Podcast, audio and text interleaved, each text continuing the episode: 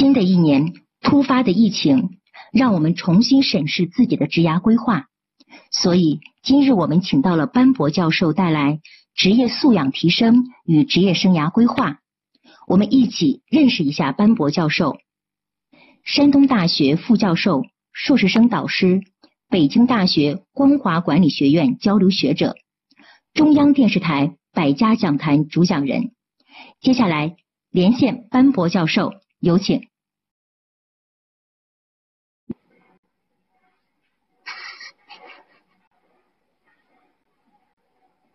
好，谢谢主持人，很高兴、很荣幸能够和大家以这样一种方式来交流职业素养提升和职业生涯规划。那我想呢，突如其来的疫情啊，也许改变了很多人对于工作和生活之间的关系以及态度的认知。那么都说呢，每个人啊都很期盼着一个假期，然而这个假期啊实在是有点过于漫长，也许呢会让很多人啊对工作多了很多的些期盼，甚至啊多了很多的激情。那这是我今年呢在疫情开始之后第一次和各位来交流，我也特别珍惜这样一个职业化的机会。今年呢我有幸呢走入了百家讲坛，我听到里边的很多人给我去讲。说百家讲坛里边的一个老师给他们留下了非常深刻的印象。这个老师呢就是王立群老师。每次上课的时候啊，王立群老师都是提前三天，而不像一般的人啊，提前一天甚至当天赶到会场。提前三天去了以后啊，他能去熟悉周围的环境，反复的去背诵自己的讲稿，达到自己能够去默记的程度。而且一定要坚持啊，到台里边去看一看，能够在现场熟悉环境之后啊，那进行自己职业化的那这样一种这样一种发挥。所以说，王立群老师每次的发挥特别的好，这一点呢，就是和他的职业素养具有密切的关系。因此啊，每一个人啊，都不可能随随便便成功。那么在各个事业领域中，都会有一些成功人士。我个人认为呢，一个人要想成功，就必须要提高自己的三门功夫：一是内功，二是外功，三是轻功。所谓的内功呢，说白了就是职业素养；所谓的轻功呢，就是人际关系的处理。而所谓的外功呢，就是一个人的岗位技能，这三者呢是不可或缺的。除此之外呢，我们也都知道，人生啊每一步其实都是选择的结果。所谓人无远虑，必有近忧。大家很熟悉的马云，他最早曾经当过老师，而且呢后来呢曾经去做过海博网络失败了，而再到后来呢，他曾经去专门啊去做过中国黄页，最终呢成为了阿里巴巴的创始人。可以说他的人生啊就是一个不断的选择、不断的试错以及不断纠正自我。从而能够踏上成功之路的过程，这种方式呢，我们就把它称之为叫做职业生涯规划。职业素养提升其实就是内功的提升，职业生涯规划就是做好自己人生的选择。今天呢，我们这个主题呢，简单的说就是内功修炼和人生选择。很高兴能够和各位一起来分享和交流。那接下来呢，我想请大家去思考一个问题，就是人这辈子为什么要努力去工作呢？我个人认为，就是为了更好的去实现人生的责任。所以说呢，这个问题在知乎上曾经引起了很多人的一种争论。那最终呢，有个答案是特别好的。他说，答案就是家人和责任。那每个人啊，想办法提高自己的职业，想办法提高自己这种职业生涯，那他的一种人生价值啊，就最基本的讲的话，叫尽可能实现自己的财务自由。那这财务自由呢，大家也看到了，中国人的财务自由啊，划分成九个阶段。那其中呢，就想吃什么菜去什么地方，这叫菜场自由。那一个人呢，如果说呢，呃，想要去吃什么饭去吃什么饭店呢，这叫饭店自由，叫二二阶。一个人想到哪玩呢，去哪玩，这就是旅游自由。那大家可以看到这张幻灯片里边的菜场自由啊、饭店自由啊、旅游自由、机场自由、汽车自由、学校自由、工作自由、看病自由、房子自由，其实都是告诉我们每个人都要承担这个家庭的一种责任和义务，要尽可能实现自己的职场职业生涯。那怎么办呢？正如我们前面所讲的，就一定要想办法去提高自己的内功啊，做好自己的职业素养提升。接下来呢，我请大家去看看一个人的照片。当这个人啊，一看很清楚了。那左边和右边这是一个人。那左边这个人是谁呢？大家看得很清楚，是十七岁的奥巴马。那奥巴马十七岁的时候能够成为一个什么情形呢？很多人往往会抱怨自己的孩子平时啊不太听话。那你知道吗？奥巴马上高中的时候是一个典型的问题少年，他不仅是逃课。而且呢是打架，而且是酗酒，甚至是吸毒。那所有的这一切呢，都和他的母亲两次失败的婚姻具有密切的关系。十岁的奥巴马经历了自己的母亲两次离异之后，回到了美国。美国的这个美国之后啊，他就开始成为这样一个问题少年。那很高兴的是，他的外祖父母没有放弃他，而是通过不断的对他来进行一种加油打气，让他去做好自己的人生规划。从而，奥巴马呢，在上了高中之后啊，慢慢意识到自己必须要进入一个比较好的大学。当时他有一个想法，就是我要去学法律。在学法律的过程之中，奥巴马产生了一个新的人生规划，就是我怎么能够去成为一个出色的律师。当他成为一个出色的律师之后呢，他产生了新的想法，这个很奇怪的。他说：“我想要真正我需要的是能够成为一个优秀的政治家。”那于是呢，就开始去竞选美国伊利诺伊州的州议员。在他成为了州议员之后，他产生了一个大胆的想法，甚至可以说是疯狂的想法，就是我要成为美国总统。所以说呢，两千零八年，四十七岁的奥巴马出人意料的成为了美国历史上的第一任黑人总统。大家想一想，对比一下两张照片，你能不能去想到我们中国的一句话，叫“三十年河东，三十年河西”？这奥巴马的照片给我们一个非常深刻的印象，非常惊人的反差。他的人生的开挂，甚至可以说是逆袭，得益于什么呢？我个人认为，照片本身所揭示的其实有两个词，一个词叫相由心生。同一个人，不同的时期，两张微笑的照片，它所反映的一个人的内心世界，他的修养是不同的。第二点，就为什么前者是以这样一个问题少年，而后者在三十年之后成为一个令人尊重的美国总统？就我认为还有四个字叫境随心转。所以说，每个人啊，人无远虑，必有近忧，一定要去提升自己。再穷的地方都会有富人，再富的地方都会有穷人。所以说，每个人还是要从自己身上呢去寻找问题。那么，我们下面的话就是由来展示一下今天呢和各位来交流的四个点。第一个点呢是通过素养来认识人生；第二个点呢是通过育才来反思管理；第三个点呢就是我们通过当下的疫情啊来去重新的审视一下中国的职场动态；第四点呢就是保险人的职业规划。那么第一个问题呢是职业素养。开篇呢，我和大家一起来分享的王立群教授，他这个人非常的守时，特别的细心，做事非常的耐心。就我想起一句话，就是用敬业的心去做专业的事，这其实就是我们在开篇中所看到 “to be a professional”，成为一个优秀的职业化的人，他本身的内涵。通过素养来认识人生呢，我想他还有很深的层次。例如说呢，大家非常熟悉的大发明家、科学家爱迪生曾经说过这样一句话：说天才就是百分之九十九的汗水再加上百分之一的灵感。这句话激励了很多人，甚至包括很多中国的父母。不过很遗憾。当年爱迪生这句话的后边还有一句话，那就是：但是呢，百分之的灵感要远远的重于那百分之九十九的汗水。所说，这百分之一的灵感本身就是一个人他先天的素质，一个人的性格呀、兴趣啊、爱好啊、专长啊、特长啊，就这些其实都是一个人的素质。所以说，这个世界上非常有名的神殿德尔菲特别强调一句话，就是认识你自己。因为素质对人的成功，甚至可以说是绩效。到底有什么作用呢？我给大家去讲两个小例子。第一个例子就是一个刚刚学会走路的小孩，就在看到身为钢琴家的父亲是吧，去教自己八岁的姐姐弹钢琴，弹了三遍没有学会的时候，他居然跑上前去，从头到尾给演奏了一遍。这不是我们再去谈什么奇怪的事情，而是一个真真正正发生过的事情。这个小男孩的名字啊叫什么？叫叫莫扎特。所以莫扎特幼年就展现出了自己的杰出的音乐天赋。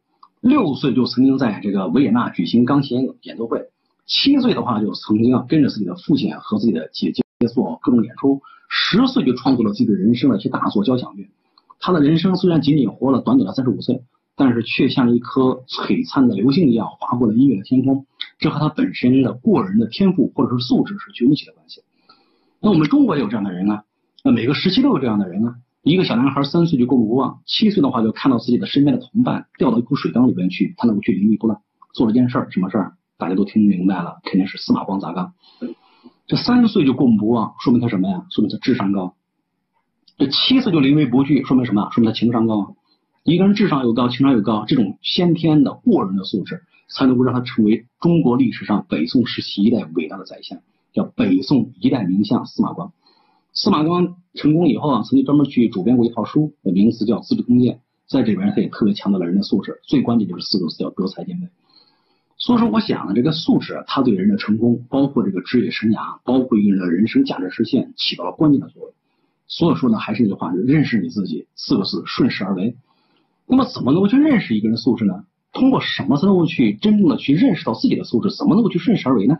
我给各位啊去介绍一个模型，这个模型就是美国他在人才测评方面特别看重的模型，比如我们在幻灯片里边看到的能力素质冰山模型。看一个人的时候啊，不要仅仅去看一个人的外表，这个人的外表看起来文质彬彬，那不一定；也不要仅仅去观察一个人的行为，这个人的性格话看起来是个谦谦君子，那也不好说。也更不能去单纯去看一个人的文凭学历，这个东西在现代社会啊，其实它本身就非常的有限的作用。我很深刻的记得有一个企业曾经这样说过，他说这个硕士博士不如本事，说学历经历不如能力，看一个人最关键看什么？看他内在的素质。这个素质里边的话，我个人认为啊，结合我们保险行业最关键有四个方面啊，四个方面呢，我们可以看到了，第一呢就是这个人啊，他有没有一种客户导向？一个人如果有了客户导向，跑哪儿的话都是一种机会，可以说是一种真正的人生的机会。说上海滩有个小伙子在看这个广场舞的大妈跳舞的过程中啊，他就深刻的意识到一点，这些人很可能是我潜在的客户。为什么一个高档小区这些老大妈穿着打扮是如此优雅？那么跟着他们在一起的话，能够去获得什么机会呢？能够认识到谁是他的客户。最终他把这些大妈变成他的客户，而且一下给自己创造了一个不可思议的业绩，几千万的保费。这个事情可不是什么传说，这就是我们讲到的所谓的一个奶奶粉的或者妈妈粉的团队。第二点就是一个人的自我形象，一个人的自我形象一定要高度的自信。山东省保险领域里边这样的牛人很多。其实当时有一个江西人，这个江西人的话呢，虽然说这个外形没有优势，而且是说了一口江西话、九江话，根本不是普通话。同时呢，在济南的话，人生地不熟的，也没有什么人际关系，取得非常好的成绩。熟悉的朋友可能会知道他是谁。今天由于是网络直播的话，我就不说人的名字。那为什么？还是因为他特别的自信啊。那这个人在被很多保险公司拒绝以后，就开始义务去送牛奶啊，包括去到旁边去签单子，更重要的是每天坚持去写销售日志啊，而且每天至少一天六访八访十访啊。你这种情形和一个人的自信是具有密切的关系的。那第二点，自我形象；第三点，一个人一定要灵活。那么做任何的行业，什么是灵活？就是见了什么人要学会说什么话，到了什么山要唱什么歌。那么所以说呢，这种情形可以让你用相应的钥匙去开相应的锁，从而去抓住真正的机会。同时呢，一生二，二生三，三生万物。如果一个人或者尤其带团队，那就不可思议。第四点就是一个人必须要有成就导向。也正是因为有这些方面，所以说才造就了很多非常杰出的一种优秀的成功人士。所以这种内在的素质、综合的素质，它要远远超过一个人的外在形象、外在表征。所以这就是我们今天和各位首先特别强调的：你怎么能够去认识你自己，具有哪些素质？那么通过这一点的话呢，我也希望大家可以想一想，在保险事业里面很多这样的牛人。呃，我们大家下面看到这位女士，名字叫柴田和子。柴田和子啊，一九七零年三十一岁，加入了日本著名的保险公司，叫第一生命株式会社。那时候就是家庭主妇，也没有什么学历和文凭。她自己的话叫误打误撞进入这个行业，可谁能想到，八年之后，柴田和子首次登上了日本第一的宝座。更重要的是，接下来一口气蝉联了十七年。一九八八年，他创造的记录到现在为止没换。一九八八年，他创造的记录到现在为止无人可破呀！你说什么记录啊？一年的收入当时达到了十七亿日元，相当于现在的是相当于是三亿人民币。一九八八年，整整三十多年以前，一个家庭主妇通过自己的几年打拼，最终创造了三亿人民币收入，这是个奇迹吗？这也不是什么奇迹。柴田和子的素质非常强，你看在幻灯片里面我们看到了这个人的心态很阳光。他说不行的时候就一定要坦然面对，只要再回归原点，重新来过就好了。阳光心态让他走得很远。还有一点是柴田鹤子的人非常的细心，非常的和蔼可亲。他把自己的成功总结为一个词，就是两个字叫服务。说每年的感恩节，他都会为自己的客户送上一只火鸡啊。有人说不就是送上一只火鸡吗？可是他有多少客户啊？每年要送多少只火鸡啊？因此人们都亲切的把他称之为叫做火鸡太太。这柴田鹤子的成功和他的长相。外形是吧？和他的学历文凭是吧？工作的起点没有任何的关系，就是这种职业素养的提升，能够成为销售女皇。各位，这就是我们讲的内功本身练得好，修炼的好。那拆田鹤子之前呢，日本的话还有另外一个这个保险行业的一个非常优秀的人，这个人名叫袁一平。大家可以看到，袁一平的话可以用四个字来形容，就是真正的貌不惊人呐。貌不惊人什么程度呢？就是身高一米四五，体重五十公斤。那当时的面试考官见到袁一平之后，居然连面试的机会都不给他，就说了一句话：“你根本就不能胜任。”后来袁一平总结自己人生成功啊，用了两句话：第一就是处境再艰难也不能放弃；第二，乐观的心态能够战胜一切。为了让自己打动客户的心，他在很多地方煞费苦心。你看到没有啊？袁一平这个人去对着镜子锻炼自己的微笑。他发明了三十八种微笑，有真诚的微笑，包括呢有阳光的微笑，包括有那个给别人怎么去拍马屁的笑，包括有苦笑，还有那个苦尽甘来的笑。他创造了三十八种微笑，这个人太用心。说用专业的、用敬业的心去做专业的事情。呃，每一个职场里边的成功人士都要紧记住这四个字，哪四个叫和气生财。脾气大一点，福气啊就小一点；脾气小一点，福气大一点。所以每个人啊，人勤百业旺，家和万事兴。通过素养来反思人生，每个人的人生其实都可以随时开始一个开挂的人生。但首先一定要认识你自己和改变你自己。而第二点，就是一定要有通过育才去反思管理。通过育才来反思管理呢，我请各位来看一张非常有中国特色的幻灯片，就是人山人海。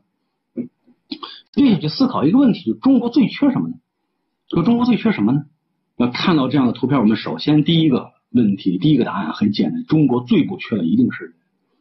所以中国地大物博，人口众多啊，十四亿人口的大国，所以一个人想要在中国出人头地，何其难呢？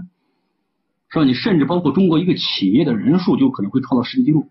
说中国最大的企业人口最多的人数最多的就是中石化，中石化光一个企业一百三十八万员工，大家想想一百三十八万员工什么概念？但是里边照样把人的话可以划分成成功的、优秀的，还有普通的，还有可能话就本身的话无法达到标准的人。那中国最缺什么呢？所以中国最缺的是什么？很多人也许有个答案，叫中国最缺人才。中国真的是缺人才吗？山东有一个穿着大衣唱歌的人，各位可能知道我说的是谁。他的名字很励志，这个人的故事很励志。他的名字叫朱之文。可是平心而论，朱之文长得不是特别的帅气。第二，朱之文的话呢，本身是个农民，也不是科班出身。第三点，朱之文的唱功虽然说我们普通人听来非常的好，但是在专业人士来看的话呢，本身有瑕疵。不过他现在每年的税后收入能够达到人民币几千万以上，这也不是开玩笑。在疫情里边，我们看到这大衣哥展现出自己非常好的人生素养。捐款达到几十万人民币，是吧？也展现了自己的爱心。但是呢，平心而论，朱之文的话呢，确确实实比他优秀的人大有人在。举个例子来讲，比他长得帅的，啊，比他唱得好的，从小受过专业的音乐训练的，本来就是科班出身的，但是为什么没有成功呢？就这就说明一个问题：中国最缺的连人才都不。中国最缺什么呀？呃，中国最缺两个东西。第一个东西，中国人最缺机会。只要有机会，你放心，麻雀也能变成凤凰。如果没有机会，对不起啊，那这个人啊，英雄气短啊。所以说呢，一个人能够去在中国识别并且抓住机会，这种素质太厉害。大家可以想一想啊，一九九二年当邓小平同志南下的时候，说江苏的一个小村子的村长，居然就敏锐的把握住了里边的机会，是吧？他在接下来的半年的时间里边，大量的囤积铝锭，呃，不到六千块钱一吨，随便囤积。然后又通过一年的时间来进行变现，高点抛出，每吨一万八，就把这个村子摇身一变，变成了中国第一村，什么村啊？华西村。这村长姓什么呢？姓吴，名字叫吴仁宝。就这个人能够抓住机会，能够看到机会，这个是不得了的。说两千零三年以来的话呢，国家给我们提供了很多的一些致富的机会，甚至通过一些文件给我们来进行引导，其中就包括当年的十八号文。十八号文是什么文件呢？就是说要把房地产。变成关系国民经济发展的核心支柱产业，做我身边人啊反应都不一样。有的人就看到机会。举个例子来讲，我的一位同事啊，我在这儿的话直播，我就尊重对方的隐私，把名字给去掉。但是我这个同事光在济南，是吧？从那个时候开始攒房子，他有个信念叫存钱不如存房子，一口气给自己整整攒了二百多套房子。这人很了不起啊，他说看到机会啊。但是反过来讲，我身边也的确有同事一直在抱怨。说济南的房价凭什么那么高？从来话也都不去参与，也没有抓住机会。所以第一点的话，我想就中国人最缺机会。那第二点，机会从哪来呢？就是我想对于很多人来讲的话，机会是从平台上，一定要择高处立，寻平处住，向宽处行。说东北的一个二人转演员站在 CCTV 的平台之上，一下子抓住这个机会，把自己变成了人民的艺术家。这个人大家都很清楚啊，谁？赵本山。说择高处立，立尺目于高山之上，则可临万人之溪。每个人在选择机会的时候，一定要去注意这个机会来源于哪里。如果这个机会来源于是一个非常广阔的平台，一个非常高的平台，你的前途将不可限量。说君子性非异也，善假于物也。呃，看一个人的本事，不仅仅看一个人本身的本领，关键是看一个人他选择的能力。我想通过这两点呢，给各位的朋友提一个善意的建议。就第一，提高自己的一双慧眼，能够去看到什么是机会；第二点的话，就是让自己能够去真正经营好自己的平台，能够做到择高处理。只有这个样子，才有可能会在芸芸众生里边真正事半功倍的实现自己的人生价值。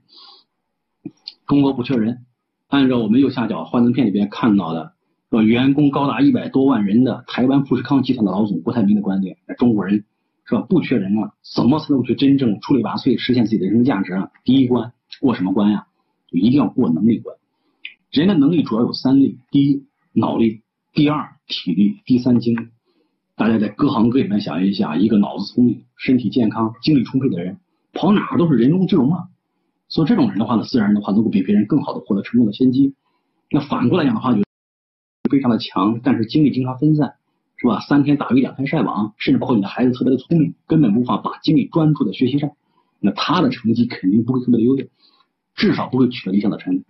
所以人力有三力啊，第一脑力，第二体力，第三精力。所以人到了一定的年龄之后，更要应该去把自己的精力放在合适的地方，真正能够去采取聚焦的战略实现人生价值。那第二点，就我想，就这个人人不仅仅要过能力关，还要过什么关？还要过态度关。郭台铭作为一个企业家，他身边优秀的人那么多。他说：“我喜欢用什么人？我喜欢用啊，能够去相信、听话、追随的人。我喜欢用执行力强的人。为什么态度端正啊？说又快又准又狠啊！说我让你现在做，你马上做；我让你当天做，当天给我回复。那态度多端正啊！说这样的话呢，我希望你这个人话能够是精益求精啊。说第三，我希望你，我让你往东走，你不要往西走；我让你往东，你都跨出一大步啊！就这种人放在任何的组织里边，由于其态度端正，自然而然的话就很容易去把握成功的机会。”那反过来讲，大家非常熟悉的大诗人李白为什么失败了？说李白这个人说白了特别的狂傲，有才嘛？有才，狂傲那叫恃才傲物啊。李白居然可以让杨贵妃给他敬酒啊，居然能够让高力士给他磨墨啊！你可以想一想，当年他在整个皇宫里边，在整个京城的高档人、高级这个人脉圈里边，他的口碑怎么样？说李白显然这辈子过能力关没问题，很遗憾态度关的过来。那么曾国藩也明确提出，一个人的态度啊，很大，很很就非常可怕的就是失误或者问题出现在这样的四个字上，哪四个叫懒、傲、贪、诈。说天下古今之能人啊，皆毁于皆败于一个傲字；天下古今之庸人，皆毁于一个惰字。是吧？一个懒，一个傲，光这两个字就消灭了多少英雄，消灭多少成功人士。是吧？第二关要过态度关。第三关呢，要明白一个问题：所谓人才，就是放对了地方的人。所以说，一定要坚持一个问题啊，要以能力为导向，要以结果为导向。过程固然重要，但是结果更重要。郭台铭作为一个企业家，说的是一针见血啊。郭台铭怎么说？我身边的人才，我认为什么是人才？第一，能够帮我赚钱；第二，能够帮我省钱的；第三，能够帮我解决问题。能够帮我解决问题，两个字就是摆平。我通过郭台铭的观点，我总结出六个字，和各位来分享。哪六个字？摆平就是水平。所以，人要想能够在一个人要想能够在芸芸众生里边实现自己的人生价值，要过三关。哪三关呢？第一关能力关，第二关态度关，第三关结果关。这三关过了，一个人的人生就开挂了。这三关有一关没挂，一个人这辈子有可能会事半事倍功半。这这关这三关一关都过不了，这个人这辈子一定是碌碌无为。那要想能够去顺利的通过这三关，最重要的是什么呢？我给各位去特别强调，叫哈佛大学研究成果，最重要的是什么？两个字，就是情商。情商是人类最重要的生存能力，是吧？哈佛大学的霍尔曼教授明确指出了，戈尔曼教授明确指出了，一个人的事业能不能成功，百分之二十取决于他的智商，百分之八十取决于他的情商。那中国人对人际关系看得更重，所以说我个人认为，中国人的事业成功啊，更大程度上，也许超过百分之九十取决于一个人情商。因此，在这儿的话呢，我想送给各位六个字，哪六个字？叫人脉就是经脉，各行各业都一样，人脉就是经脉。一个人能够去很好的去经营、维护、开拓人脉的能力，很大程度上就能够去决定他的人生价值实现。那么在这儿的话呢，大家也可以啊自己去在网上啊去浏览一下，看一看像哈佛大学戈尔曼教授所写的《情商》这本书，我个人呢觉得是受益匪浅。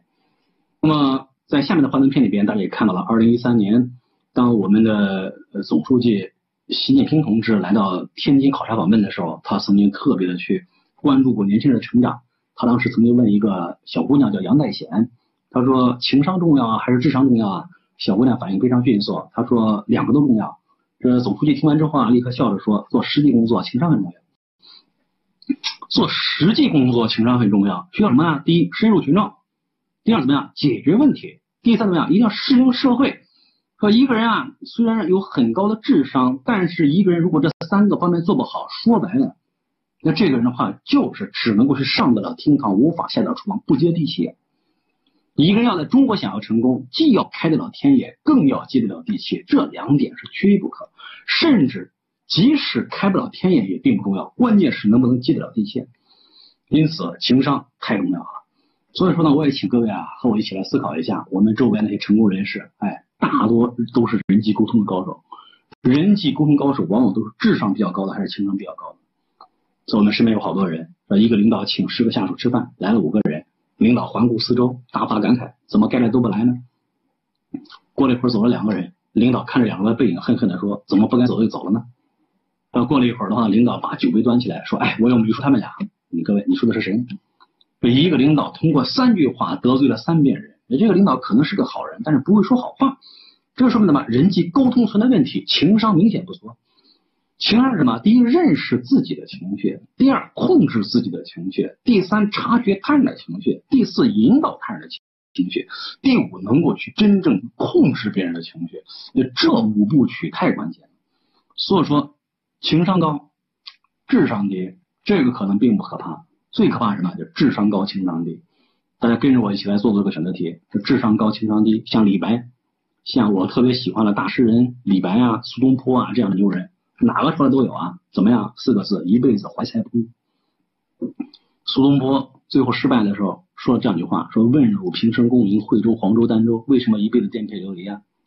说苏东坡说：人杰生子望聪明，我辈聪明误一生，都希望生个聪明的孩子，我就是太聪明了。为什么？聪明是好事，关键是情商太低。对，智商高情商低四个字怀才不遇。智商高情商高，各位这种人放到哪个时代都一样，都是四个字叫春风得意。智商低情商低这种人，对不起庸庸碌碌。但是智商低情商高，各位可能就会有贵人相助了。所以说，我也特别希望呢，大家平时啊一定要注意，怎么办呢？就是要想办法能够提高自己的情商。那么两种人不会成大事：第一，除非别人让他做，否则坚决不做；第二。即使别人能做，无论如何都做不好。所提高情商，一定要能够去找到一个审视啊问题的角度，能够去通过一种合理的方式来解决问题。你这次疫情之下，大家也都知道了，西藏对吧，成为了中国的一个几乎是净土，只有一个肺炎患者出院了。这个人怎么样？太优秀了，情商太高了，是吧？在这个武汉还没有封城之前，上百万人涌向湖北的大小医院的时候，这位老兄。非常冷静的买了最后一班飞往西藏拉萨的机票，是在游戏范围、游戏规则范围之内，是吧？武汉封城是一月二十三号，这一月二十二号都飞过去了，各位这不算违规啊！而且下了飞机之后直奔西藏的医院，成为了西藏唯一的一位肺炎病人，这情商太厉害了。这个老兄最厉害的地方就是他从随州出发，一直走到了西藏第三人民医院，自我隔离做的非常好，说明啥？人家还有责任心。素质还挺高，全程一共接触了二十四个人，没有一个人感染。当湖北一个医生面对无数患者的时候，他却享受着整个西藏全省医疗救助他一个人的。最后顺便还上了一下 CCTV，刷了一下存在感，可见情商多么重要啊！所以有本书的名字叫《半杯水思维》，啊，就看您角度，说角度影响高度，思路影响出路。做一个人的情商，别人看到的都是危机，他看到的是机会。为什么？危险到极处就是机会。所以，我们下面就一起来看，在疫情之下怎么去看待职场生态。疫情当然不是件好事，但是我们都知道，现在的话，大家也是中华民族往往最齐心协力的时候了。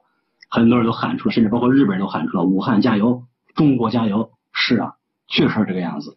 中华民族越是到了危机的。越是能够去真正同仇敌忾。大家这段时间，每个人啊，一定特别关注很多数字，是吧？大家都知道，今天是二月十六号啊，今天到现在为止，呃，如果没有记错的话呢，基本上这个累计确诊人数已经将近七万人了，而且呢，一个非常沉重的数字是累计死亡人数已经高达将近一千七百人了，是吧？这场瘟疫的话，可以说是迅速的对中国中国产生了非常深刻的影响，让很多行业面临重新洗牌，让很多人的理念发生了一种颠覆，是吧？一月二十三号，武汉封城，是吧？到现在为止的话，我们大家都在为武汉加油，人在城在，同仇敌忾。可是呢，有个问题，大家有没有注意到？就一月二十三号武汉封城了，是吧？一月三十号，是吧？在进入上海的高速公路上出现了大规模的堵车现象。这个堵车呢，是从上海一直堵到江苏太仓。你要知道，三十号，一月三十号的时候，国务院已经明确宣布要延长假期了。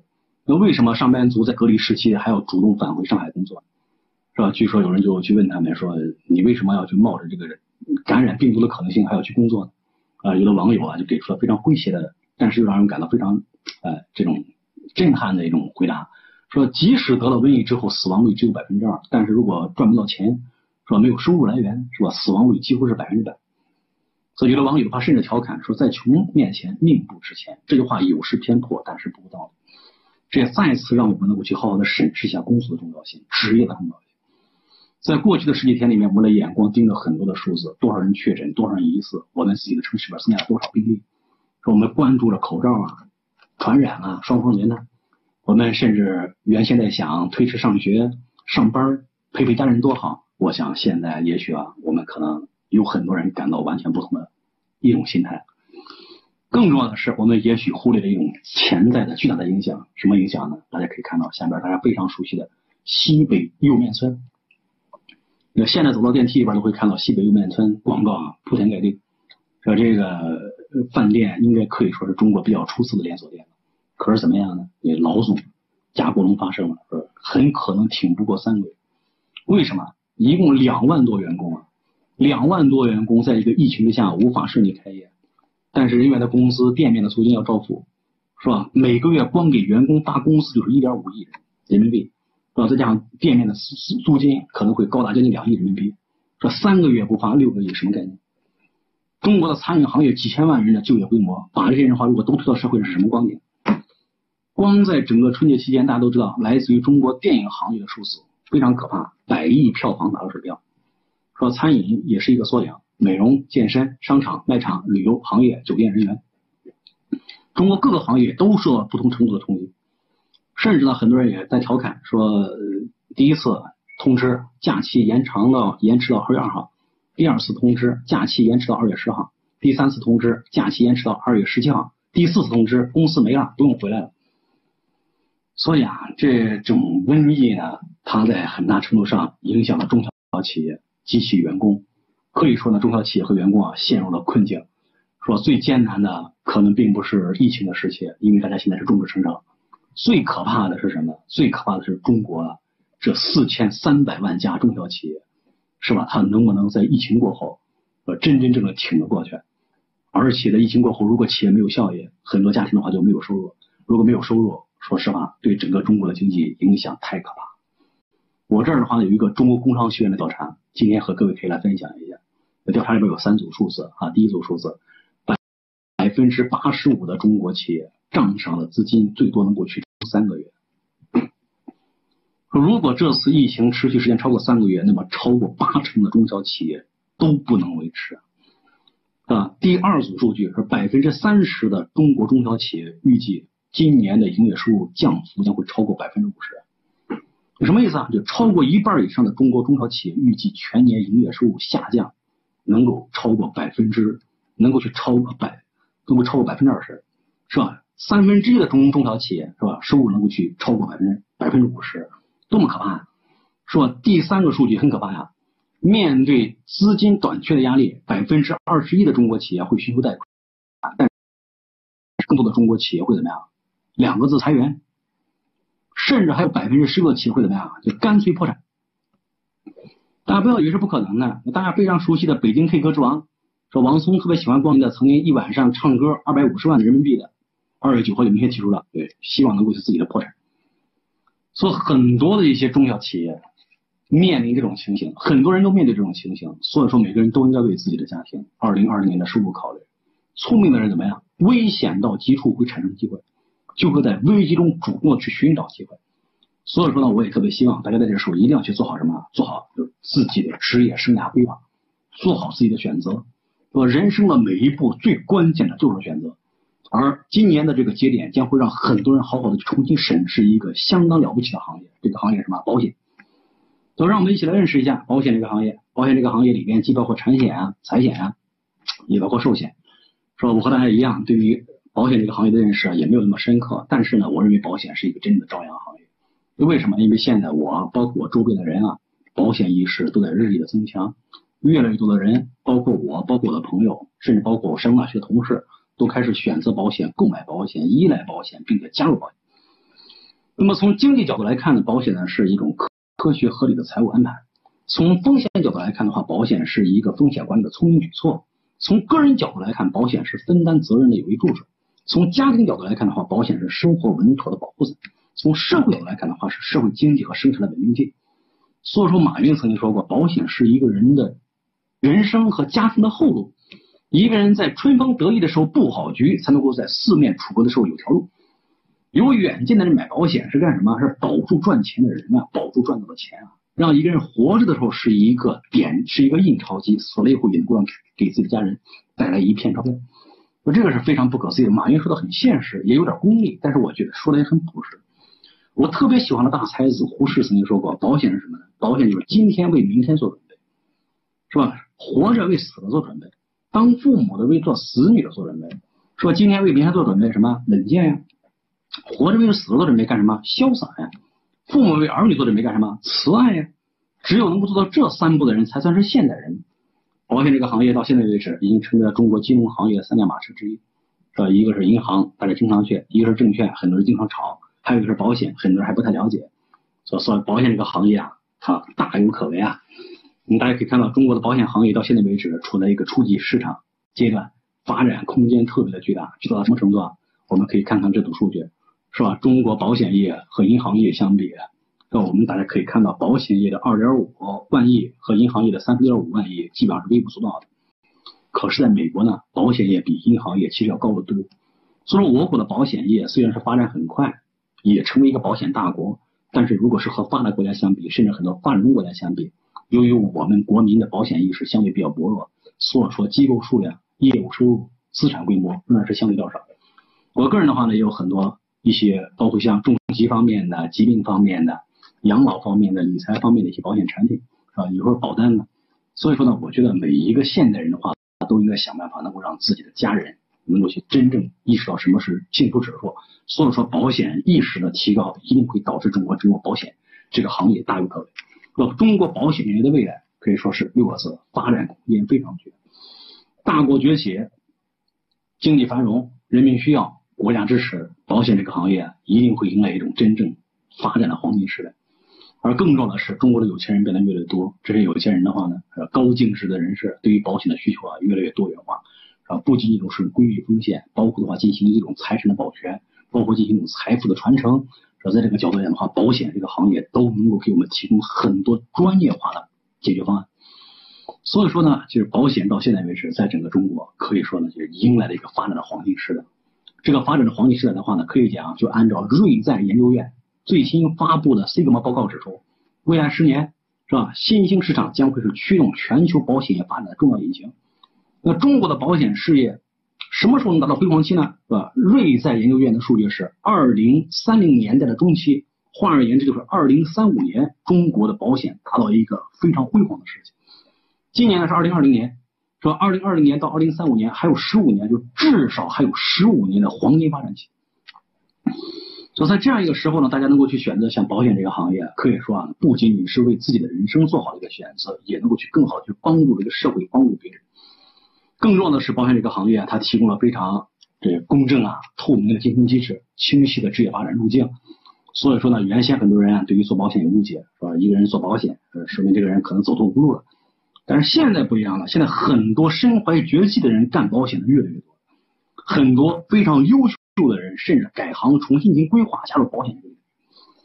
就罗振宇啊，每年都会有个跨年演讲，是吧？二零二零年的跨年演讲上，罗振宇就特别强调了，说这个保险行业的发展。大有可为，而且保险这个行业有三个优势：哪三个优势呢？第一，回报高；第二呢，时间很自由；第三点特别好，就是保险这个工作它是可以传代，是可以继承的，是吧？父辈母辈做得好，是可以把自己的保险这个事业、保险这个平台交给自己的孩子，让自己的孩子的话能够去继续经营、继续打拼、继续奋斗。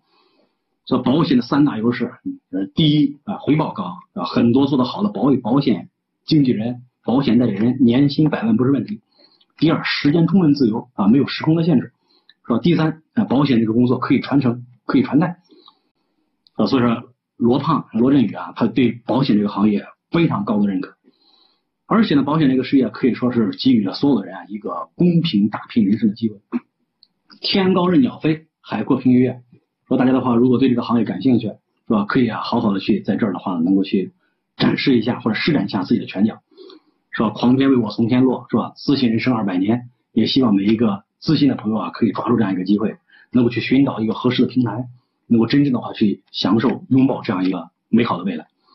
所以说呢，我也特别希望呢，通过今天的这样的四个点呢，和各位一起来分享，是吧？通过素养，我们一起来反思一下人生；通过预测，我们来认识一下管理。而且更重要的是，通过疫情呢，我们来重新的审视一下现在职场的生态，而最后的话，给自己做好一个科学的选择和职业规划。